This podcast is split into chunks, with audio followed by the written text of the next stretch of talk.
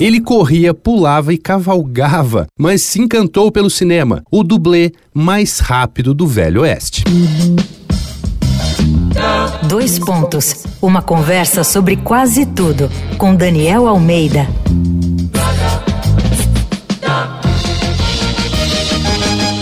Nesse episódio da série Jogo é Jogo, aqui do Dois Pontos, temos que dar um pulinho na Finlândia.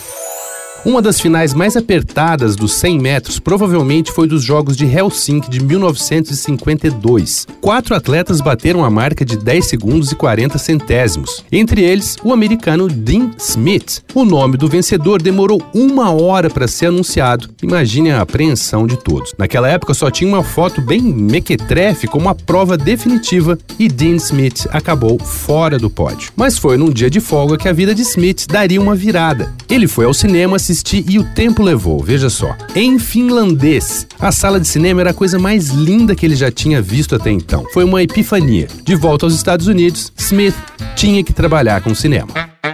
Com a ajuda de um amigo, Dean Smith conseguiu entrar em Hollywood e, graças às suas habilidades físicas, virou dublê. E um grande dublê, porque além de craque do atletismo, ele também tinha ganho prêmios em rodeios e os westerns estavam em alta. Ele pulava, corria e cavalgava como ninguém. Com isso, botou a pele em risco no lugar de grandes atores como Gary Cooper e James Stewart. Só com John Wayne, ele fez 10 filmes e atuou como dublê por 45 anos no cinema e na TV. Hoje, o auto-intitulado dublê de cowboy mais rápido do cinema vive no Texas criando cavalos e gado. Mas as Olimpíadas de Helsinki em 1952 não terminaram nada mal para o polivalente Dean Smith. Na final dos 4 por 100, ele lavou a alma e levou a medalha de ouro para casa.